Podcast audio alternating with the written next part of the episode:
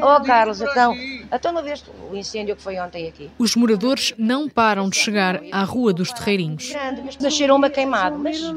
Ai, poxa, não ouviste? Manuela Silva sempre viveu na moraria. Conta que são vários os casos de casas subalugadas que não têm condições dignas. É recorrente nestas casas aqui.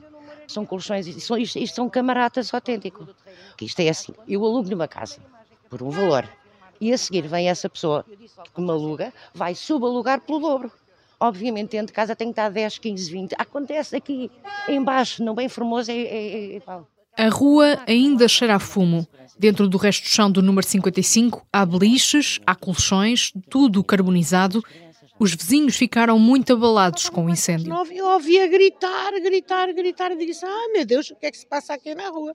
Abri a janela e venho ver. Felizmina Silva Alves mora na Rua do Terreirinho há 60 anos, acabou por chamar os bombeiros. E eu disse: Vocês já falaram para os bombeiros e à polícia? Ah, não se pique português. Então a senhora está a falar para mim em português e não se pica português. Estão lá crianças. Uh, estão lá quatro crianças.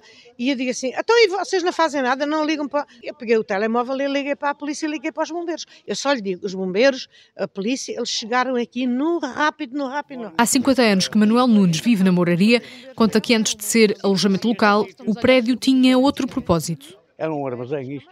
E depois passou para alojamento local, é o que estava passou, a servir agora? Isso já está há mais de um ano. Não quero estar a dizer mais, mas, mas há mais de um ano está alojamento local. Os moradores pedem que a Junta de Santa Maria Maior faça um levantamento do número de pessoas a viver em cada casa para que haja mais segurança. Eu não sei como é que eles conseguem viver, eu nem sequer sabia que aquilo era...